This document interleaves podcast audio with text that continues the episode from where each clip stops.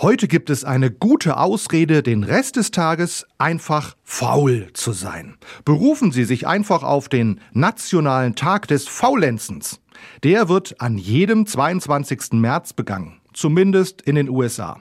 Good Off Day nennt man diesen Tag dort. Auf Deutsch heißt das so viel wie Schalt ab, lass es dir gut gehen, sei ein Faulenzer.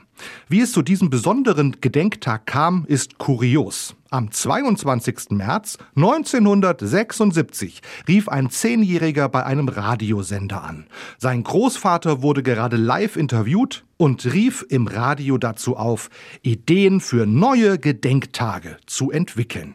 Der Enkel wollte eigentlich einen Streich spielen und schlug mit verstellter Stimme den Tag des Faulenzens vor. Die Idee des Zehnjährigen machte die Runde. Der Tag des Faulenzens wurde ernst genommen.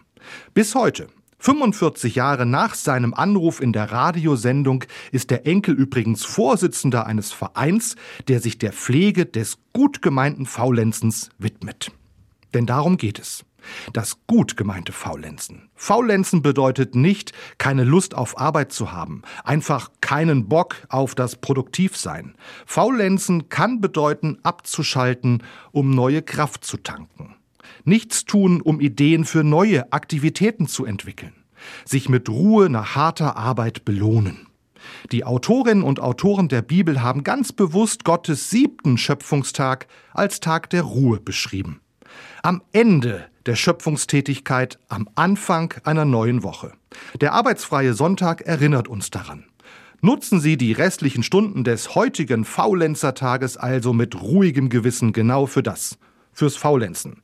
Tanken Sie Kraft für Ihre Aufgaben. Belohnen Sie sich durch Entspannung. Der Good Off Day kann heute eine gute Begründung sein.